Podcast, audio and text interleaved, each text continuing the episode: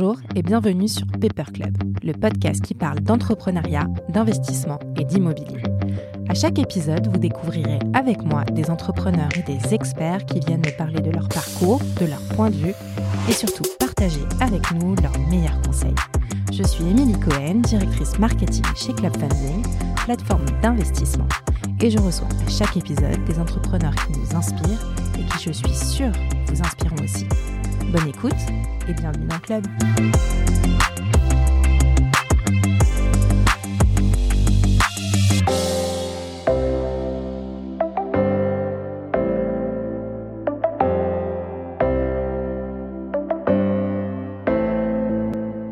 Bonjour à tous. Une fois n'est pas coutume, ce n'est pas une entrepreneur que je reçois au micro de Paper Club, mais une fine connaisseuse du secteur de la PropTech, de l'AssureTech ou de la FinTech.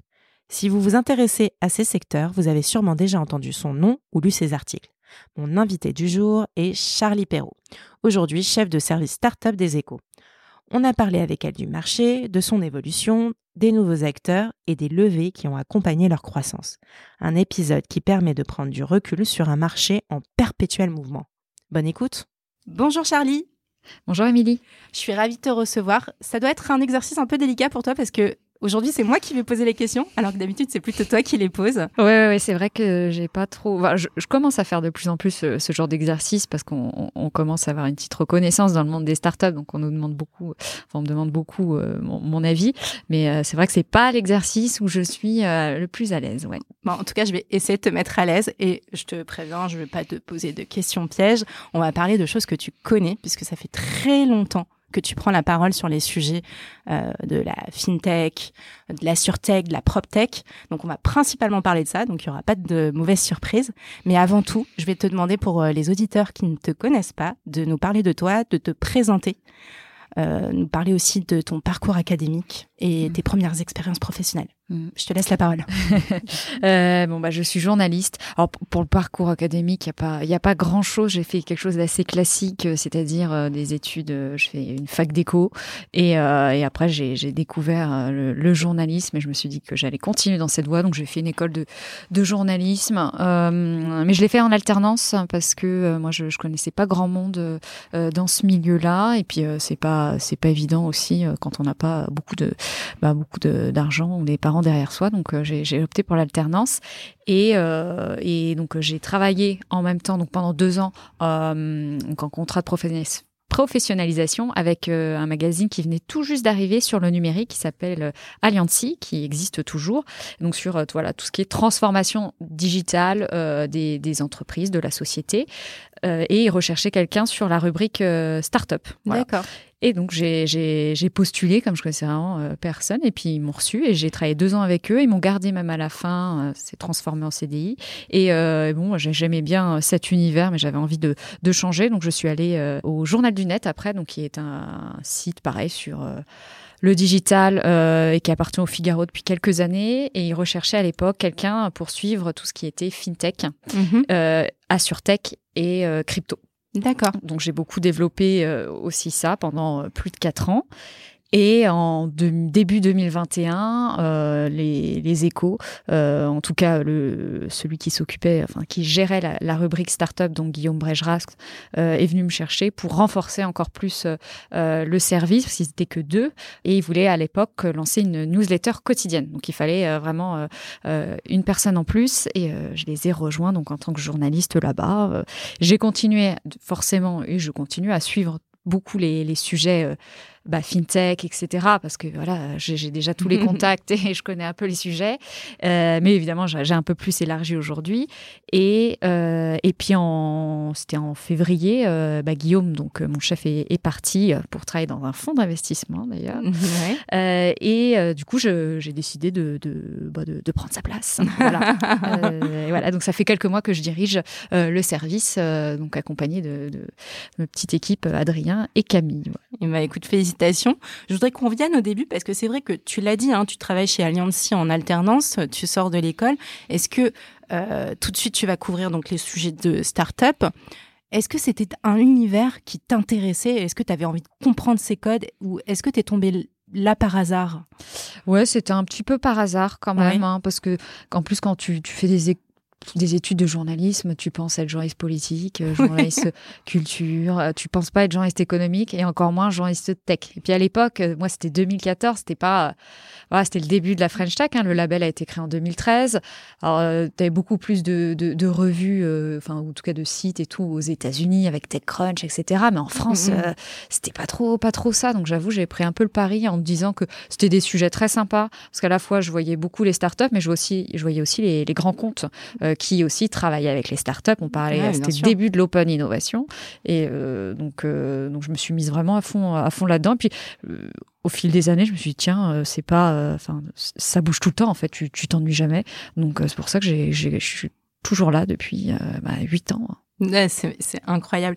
Est-ce qu'il y a un, on va on va recontextualiser pour ceux qui nous écoutent qui arrivent pas très bien? Alors je crois pas parce qu'on a quand même des auditeurs qui sont bien renseignés, mais ceux qui n'arrivent pas à faire la différence entre une fintech, une proptech, une assurtech, mm. une startup. Est-ce qu'une fintech c'est une startup? Est-ce qu'une startup ça peut être une fintech? Enfin bref, avec tous ces petits mots, tous ces trucs-là, j'aimerais bien qu'on recontextualise tout ça et que tu nous expliques. Ouais. Euh, bah, en fait, euh, oui, start-up, alors c'est toujours très compliqué parce qu'il n'y a pas de, de, définition officielle. Alors, on, on, arrive à peu près à tous se mettre d'accord, donc entre les start-up, les fonds d'investissement, les analystes, tout ça, à se dire que c'est une, c'est une très jeune société en forte croissance en fait et qui innove. Voilà.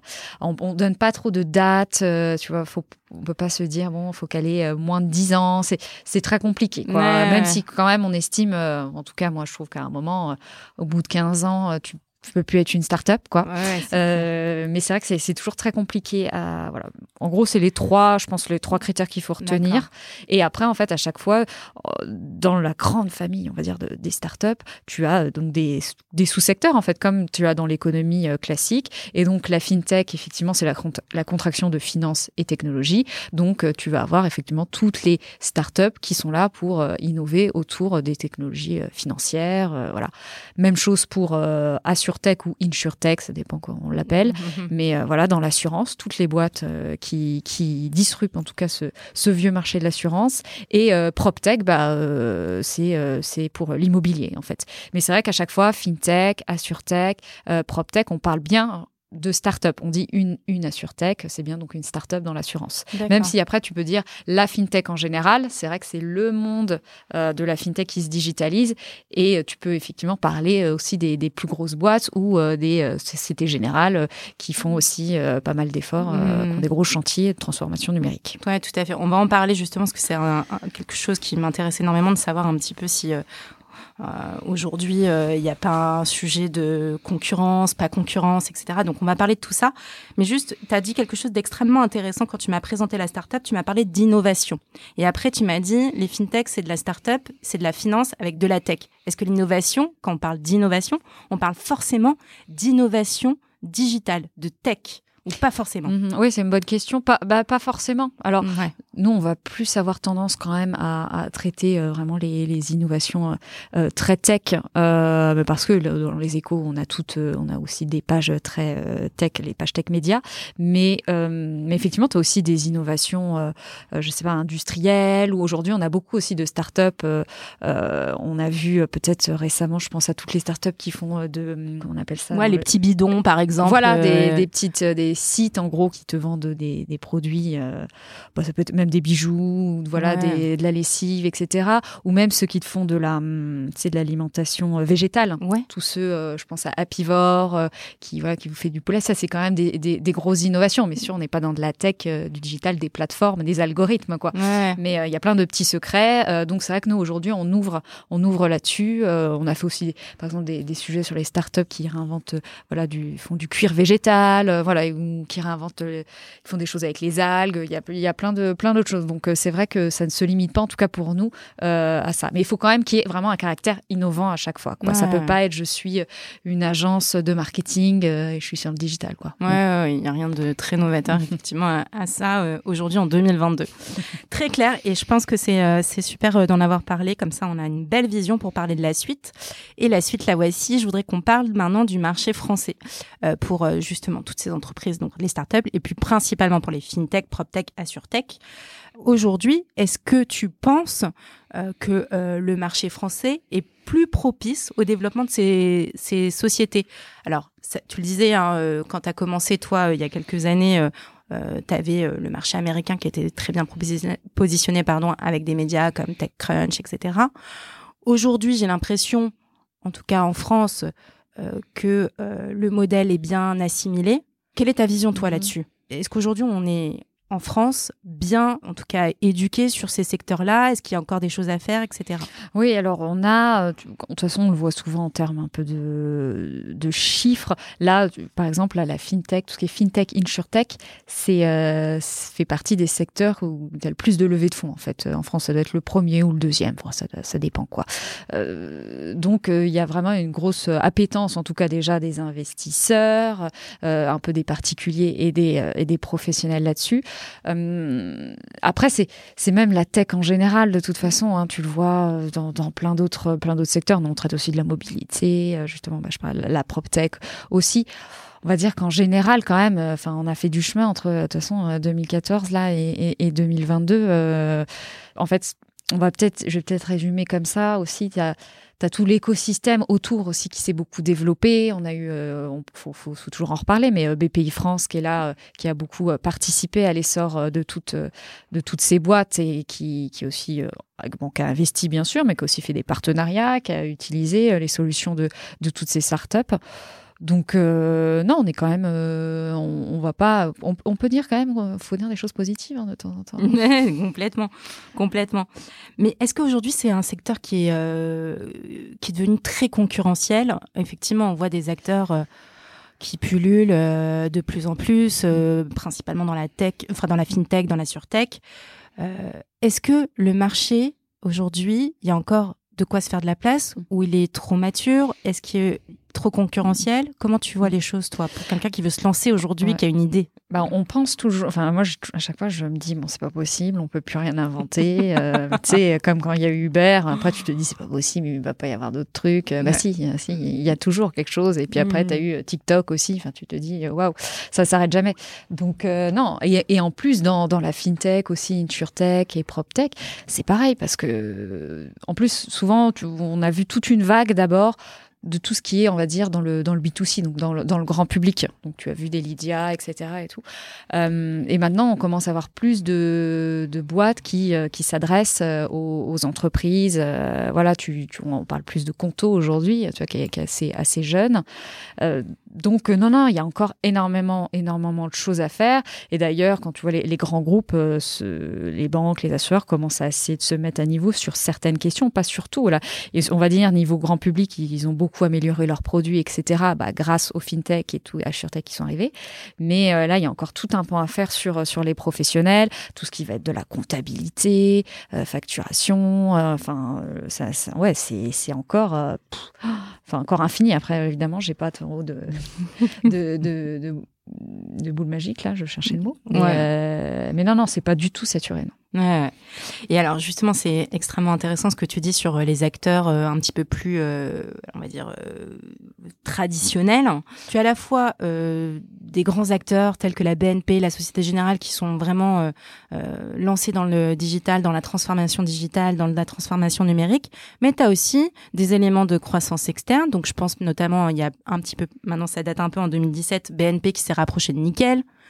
Euh, pour en citer un autre, la qui se rapproche de Shine euh, plus récemment en 2020, tu as quand même euh, des gros acteurs qui se disent, OK, on va transformer la base, mais on va aller aussi voir ces nouveaux acteurs qui cartonnent, disons-le, et on va donc se rapprocher d'eux comme ça. Mm il y a eu, là, c'est des très bons exemples euh, que tu as cités. Évidemment, moi, je, je, je, vais un peu contrebalancer. Il y a des, aussi des exemples qui, qui n'ont pas du tout marché. Euh, euh, effectivement, hein, ce qu'il faut, faut, faut, se dire, hein, c'est très compliqué pour un grand groupe euh, d'aller, d'arracher une boîte et après de l'intégrer à des process. Enfin, c'est quand même deux, deux, univers très différents. Complètement. Compte Nickel a très bien marché parce qu'aussi la boîte était déjà rentable. Il y avait un modèle, voilà, économique. Pour Shine, c'est pareil. Il y avait quelque chose.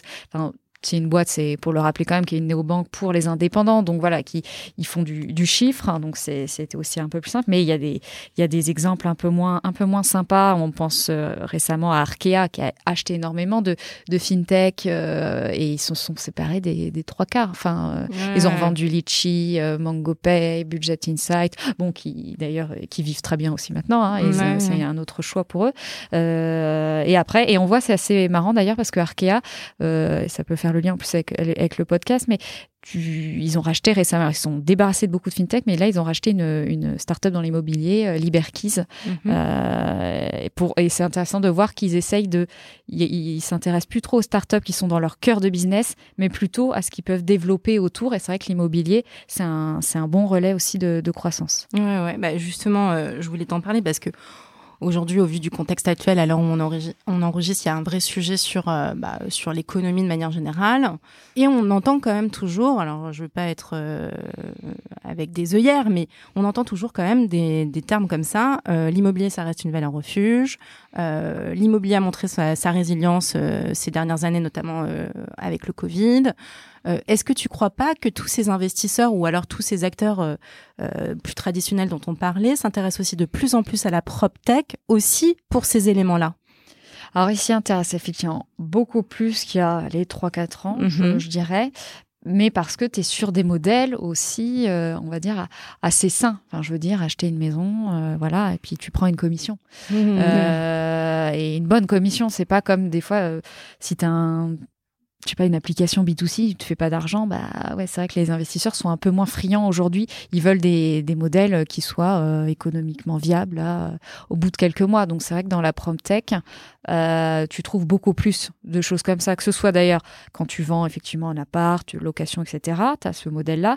Et il y a aussi de plus en plus de, de logiciels qui viennent aider les euh, tous les agents immobiliers, euh, etc. Et ça, c'est aussi euh, c'est avec un système d'abonnement assez classique, euh, abonnement mensuel, et qui plaît beaucoup aussi aux investisseurs. Mmh.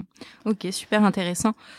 L'autre point que je voulais aborder avec toi, c'est aussi cet intérêt politique pour ces acteurs.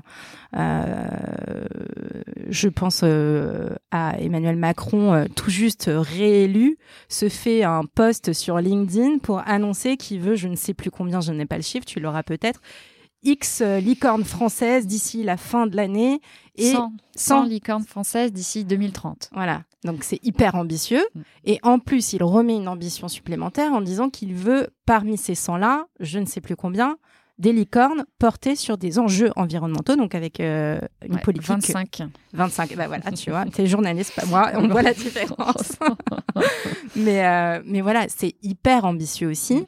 Euh, certains diront trop en ce moment. Certains diront trop en ce moment, tout à fait, parce qu'aujourd'hui, quand tu vois que les levées diminuent et que les investisseurs sont un petit peu plus oui, frileux, frileux, voilà, disons-le, c'est hyper ambitieux. Mais quand même euh, intérêt euh, pour l'économie. Donc ça a bien démontré euh, que bah, ces univers-là, c'était quand même extrêmement, comment dire, efficace pour l'économie générale d'un pays. Mmh oui, c'est ce qu'on voit parce qu'au début, quand on parlait des startups, voilà, on parlait voilà d'innovation, on parlait beaucoup, voilà, d'élever de fonds. Mais aujourd'hui, ce qui, ce qui intéresse euh, plus aussi, et ce que les, d'ailleurs les startups essaient de mettre le plus en avant, c'est euh, la création d'emplois aussi. Bien sûr. Euh, c'est ça qui, c'est ça qui compte aujourd'hui. D'ailleurs, c'est grâce aussi à leur grosse levée de fonds qu'elles peuvent embaucher autant de personnes, et en plus de voir que ça peut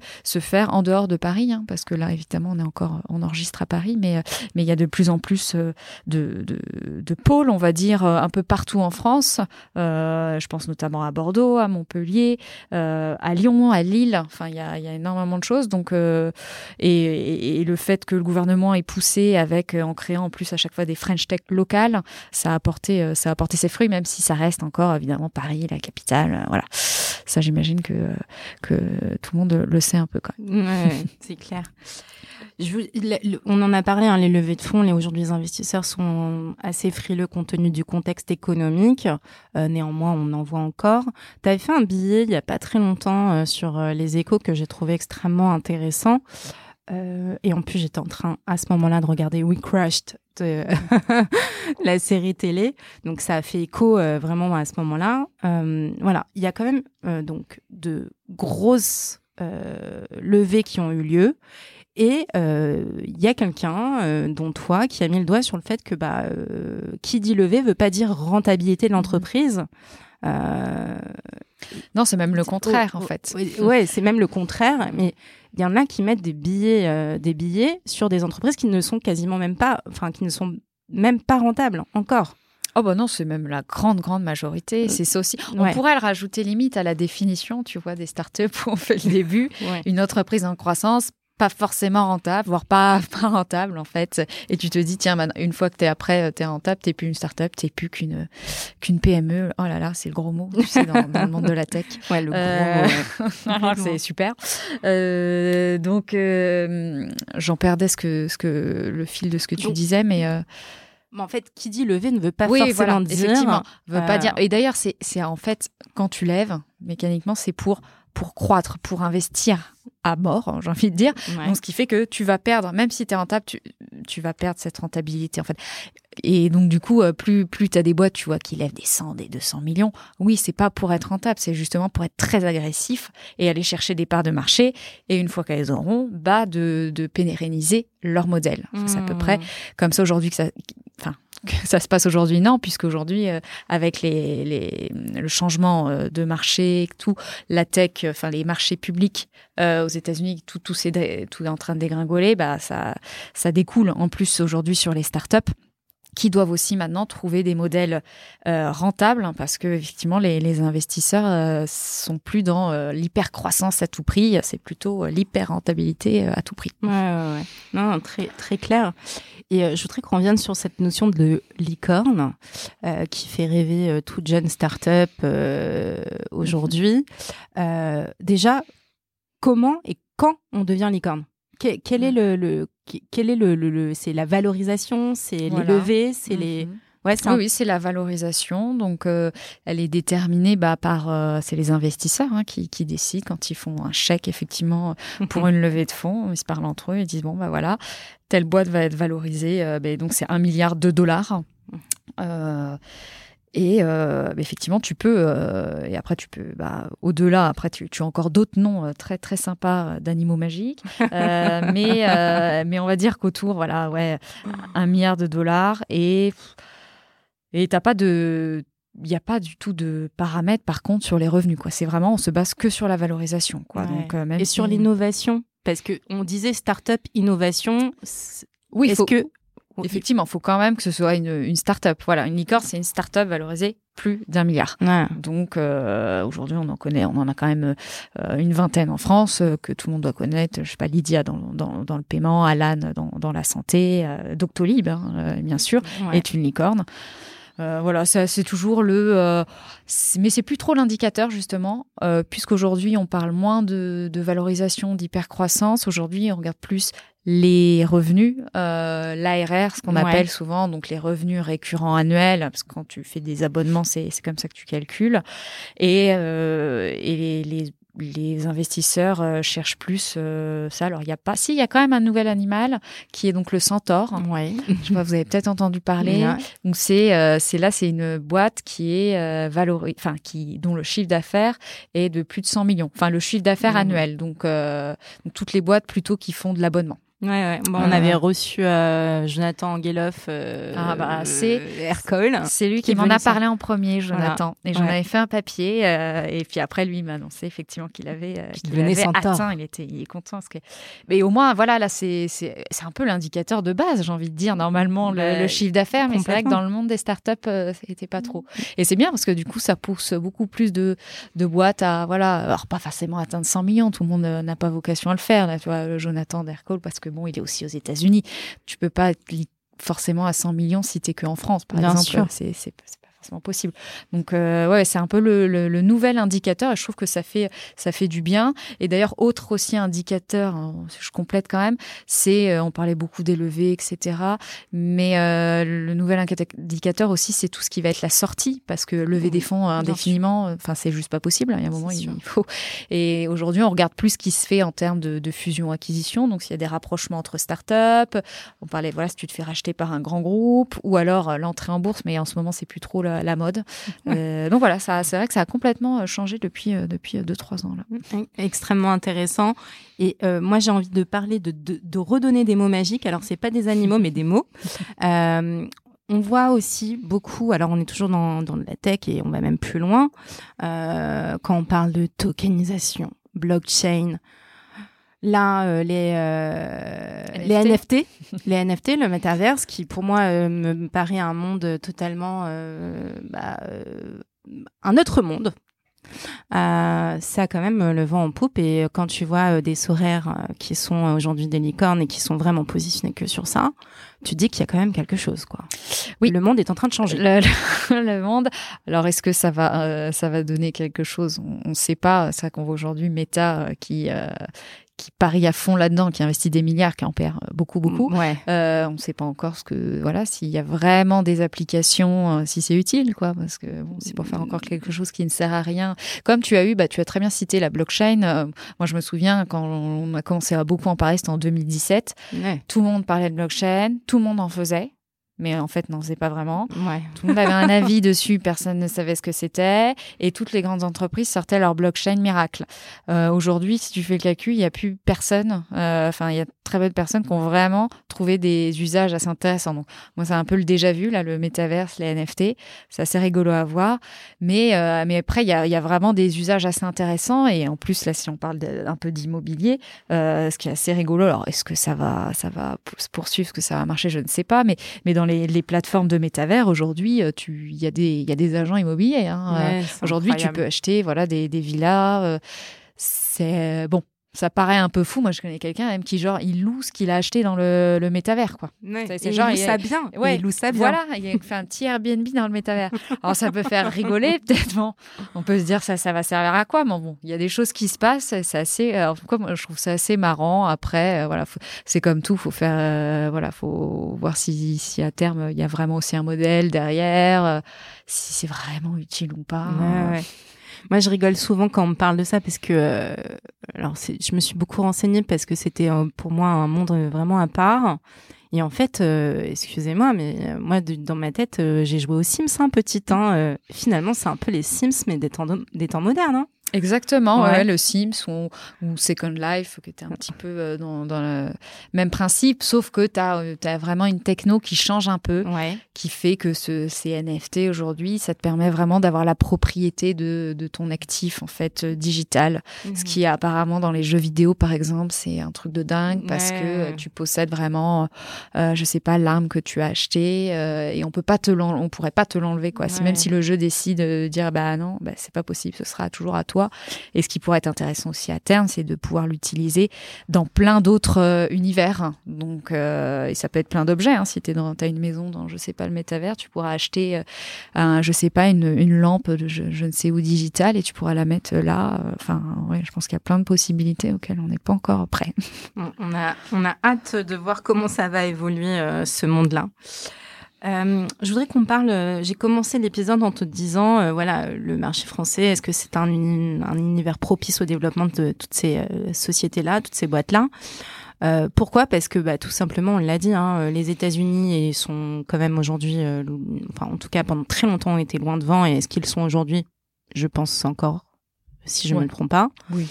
Euh, d'autres les UK, euh, les, un pays comme euh, Israël aussi qui est très start-up nation. Mhm. Est-ce qu'on a encore à rougir mhm. par rapport à ces pays-là?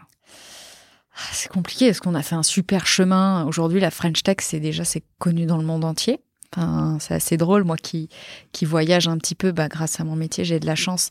Euh, même, tu vois, je, tu vas en, en Afrique aujourd'hui, tout le monde, enfin, euh, même tu vas dans plein de petits pays et tout le monde regarde la French Tech, tout le monde connaît le coq rouge là. Donc, euh, donc c'est c'est c'est super. Après, effectivement, on restera toujours à aller on dit en général 4-5 ans de retard avec les États-Unis.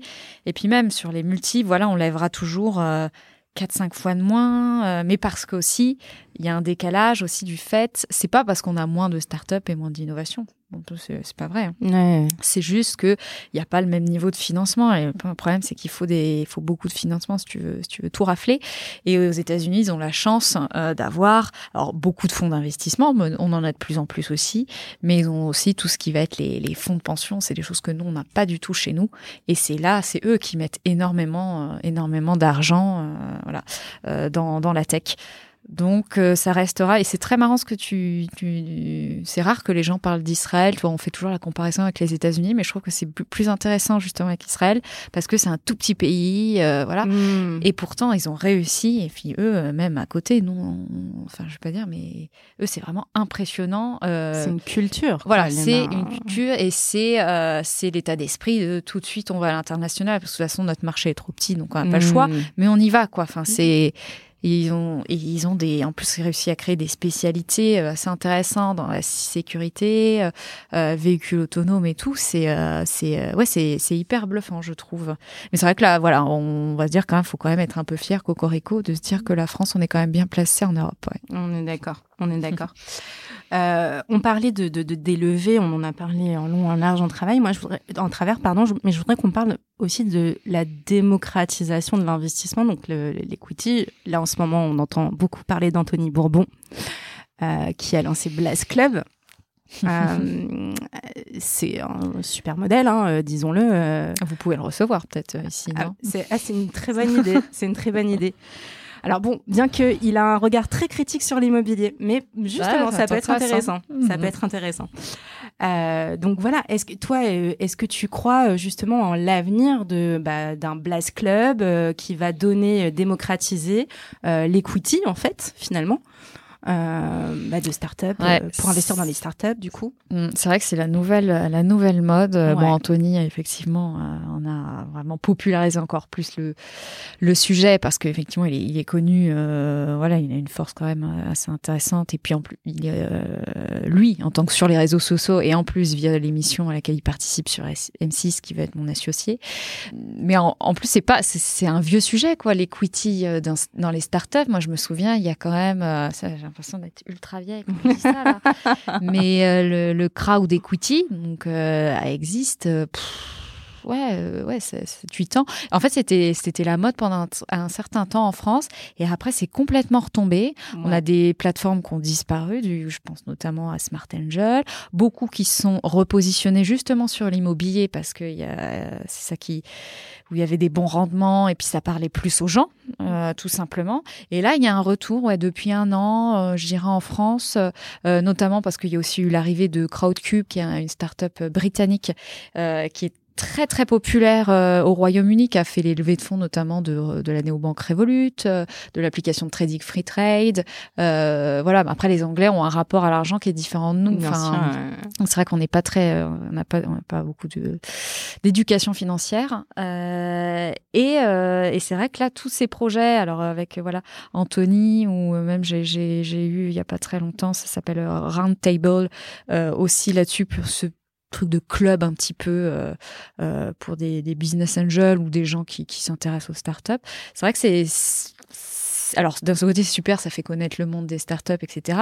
Mais moi je commence à avoir de plus en plus d'échos euh, de gens qui disent ouais mais en fait c'est peut-être pas c'est peut-être pas censé être ouvert justement à tout le monde, à monsieur, madame, tout le monde. Euh, même si on prend beaucoup de précautions, et moi j'en ai beaucoup parlé avec Anthony notamment, je lui ai dit à un moment, chez toi tu vas te faire, euh, tu vas te faire un peu, euh, enfin, les gens qui te suivent, euh, ils vont te prendre tout au mot, quoi. En fait, tu vas dire tiens, je présente ce projet, les gens vont y aller un peu tête baissée parce que c'est Anthony, et tout. Mhm. c'est assez compliqué, je trouve. Et là, c'est que le début, donc on va voir ce qui va se passer. Moi, je pense que l'autorité des marchés financiers va aussi un peu regarder. Là, c'est petit, tu vois, euh, ça vient de commencer. Mais euh, ouais, je pense qu'il y a un gros warning, en tout cas, à mettre là-dessus, puisque, euh, enfin, les gens ne se rendent pas compte. C'est quoi C'est le risque en fait derrière. C'est que oui, tu peux tu peux faire x100. Oui, oui, mais bon, c'est quand même assez rare tu peux aussi tout perdre. Puis il faut connaître tous les mécanismes, euh, tu vois, derrière, enfin tous les modèles euh, et tout. C'est c'est quand même un métier. Hein. C'est pour ça qu'il y a des gens qui, qui, font ça, des fonds et tout. Euh, donc c'est ouais. Moi, je suis, je suis très partagée. Ouais, ouais, Non, mais après, disons les choses. C'est un investissement qui reste risqué, comme, comme tout type hein, d'investissement. Et il convient, bien sûr, et nous, on le dit tout le temps chez Club Funding, de pas mettre tous ses œufs dans le même panier et de diversifier ses placements. voilà, l'AMF va être contente qu'on dise ça, mais il faut le dire. il faut le dire. Euh, très intéressant. Euh, je voudrais qu'on parle maintenant d'un sujet dont tu, dont tu m'avais parlé. Je ne l'avais pas vu. Euh, c'est les échos qui ont lancé leur accélérateur de start-up, un peu comme un incubateur. Moi, moi, je vois ça comme ça. C'est un incubateur finalement. Oui, oui, c'est vrai. Incubateur, accélérateur, ça dépend de la maturité, on va dire, de la, start-up. Quoi. Incubateur, c'est tout, tout, c'est des bébés. On va dire. Et euh, l'accélérateur, tu as déjà un produit, euh, tu peut-être juste pas encore de clients. Donc c'est pour ça qu'on est plus accélérateur, parce que les boîtes sont, euh, voilà, peut-être entre 1 et 3 ans. quoi. D'accord. Je pense. Mais alors, c'est extrêmement étonnant quand tu dis que c'est un média qui lance ça. Euh, mais moi, j'aimerais bien savoir, mais comment vous les accompagnez? Est-ce que vous leur donnez de la valeur ajoutée justement sur toute cette partie média ou vous allez bien plus loin? Euh, Comment vous accompagnez justement ces startups Ouais, euh, bon déjà, on n'est pas les, les premiers, hein, évidemment, à le faire. On va pas faire semblant qu'on a inventé le truc. J'ai Ouest France, par exemple, qui a été un peu pionnier là-dessus. Et puis nous, en fait, il y a eu le Parisien, puisqu'on est dans le même groupe aujourd'hui, qui l'a lancé l'année dernière. Et en fait, au vu du succès voilà, que, ça, que ça a eu, on s'est dit enfin d'ailleurs ce, n'est pas moi évidemment, ce sont des, gens très intelligents chez nous qui ont pensé à ça et qui donc euh, se sont dit bah tiens nous aussi on peut accélérer euh, des, des, startups. Et ça rentre aussi dans la stratégie du groupe euh, Les Échos aussi de mm, de dire bah on est un média qui intéresse les startups puisqu'on a un service aujourd'hui avec une page dédiée, une newsletter. Donc ça allait aussi dans cette continuité de montrer que bah oui on en parle tous les jours mais c'est bien si on peut en faire. Donc donc comment on les accompagne?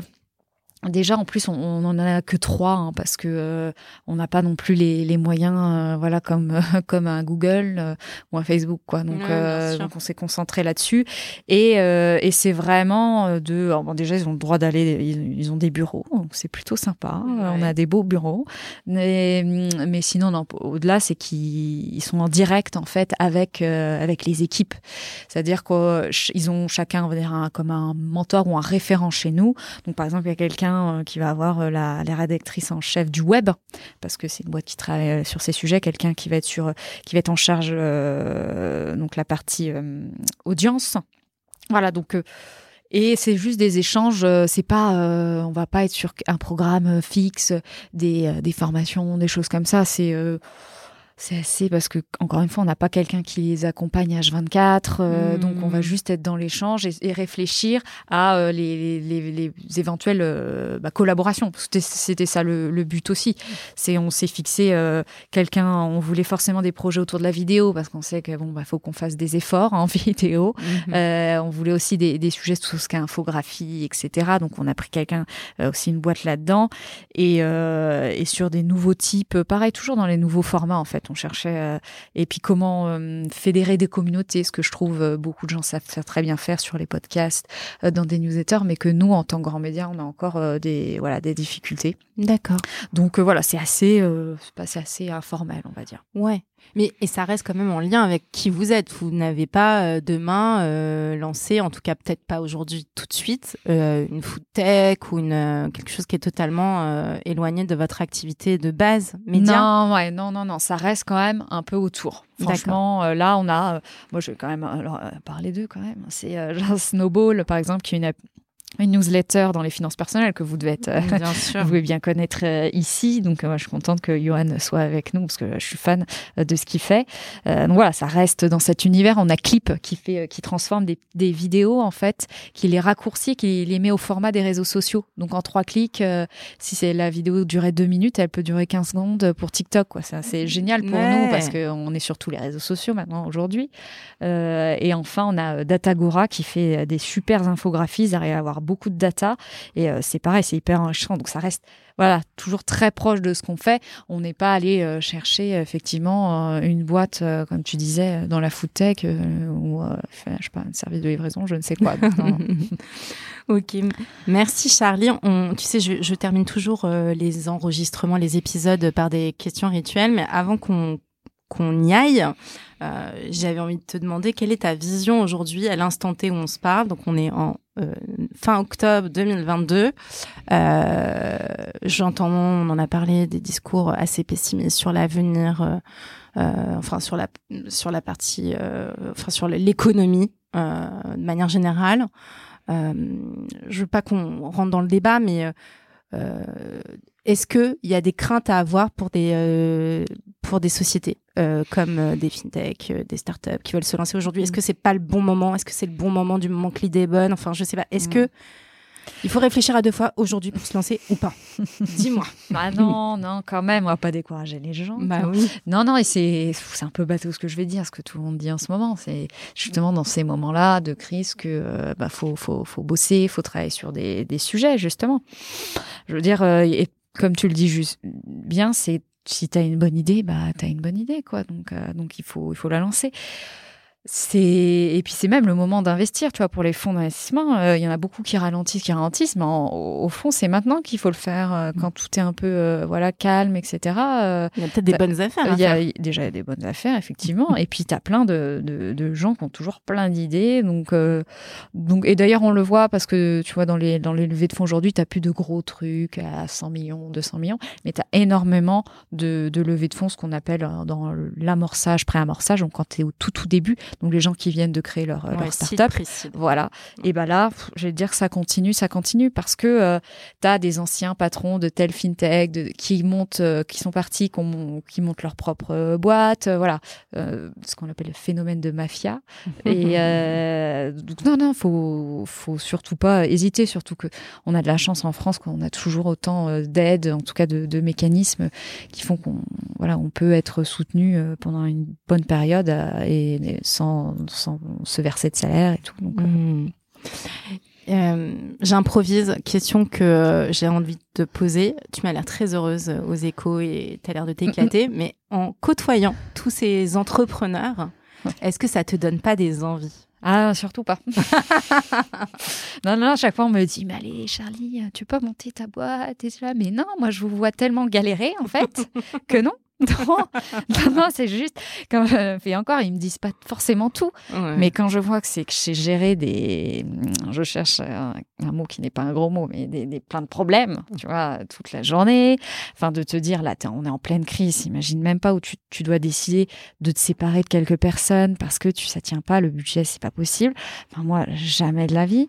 Donc, euh, ah non, non, jamais je. Même, alors pourtant, j'en ai des idées. Hein. Ça, à force de discuter avec des gens et tout. Euh, mais, euh, mais, mais jamais de la vie. Jamais. ça, je dis ça, puis dans, dans 10 ans. Que je te oui, peut-être, ah, bah, tu pourras ressortir. Mais en tout cas, moi, j'ai jamais. Et c'était pour ça que j'ai toujours voulu être journaliste, parce que moi, je, je voulais jamais avoir de, de clients mmh. et de salariés. Donc euh, voilà. Bon, aujourd'hui, j'ai quand même une petite équipe, mais ils sont tellement euh, géniaux que j'ai pas besoin de les manager.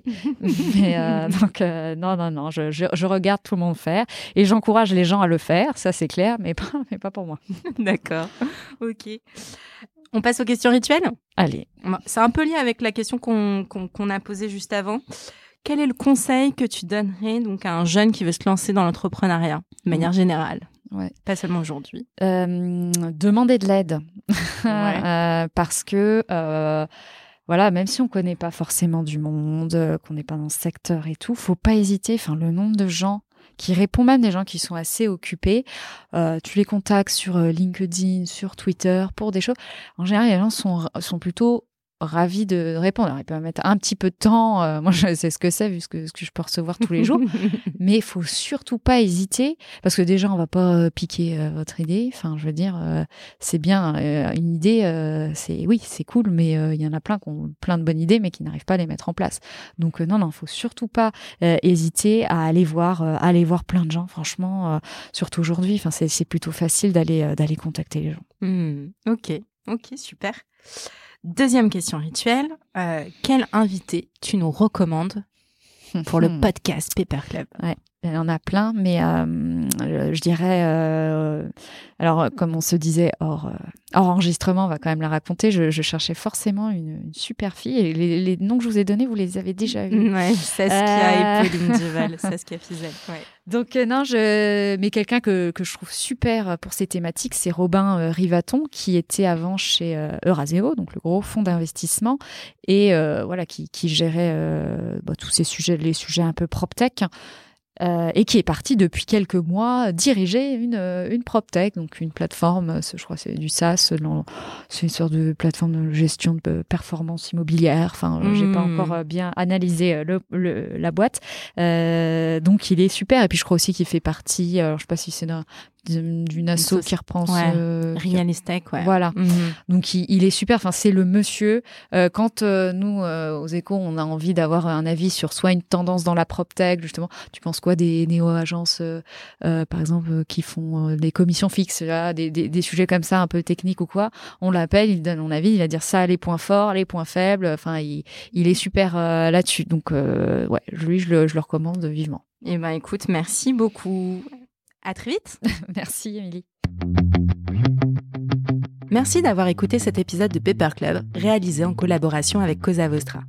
Si vous avez apprécié ce podcast et vous souhaitez découvrir nos opportunités d'investissement, je vous invite à vous abonner, à le partager, à le commenter ou même encore à le noter sur votre plateforme de podcast préférée. À très bientôt pour un nouvel épisode de Paper Club.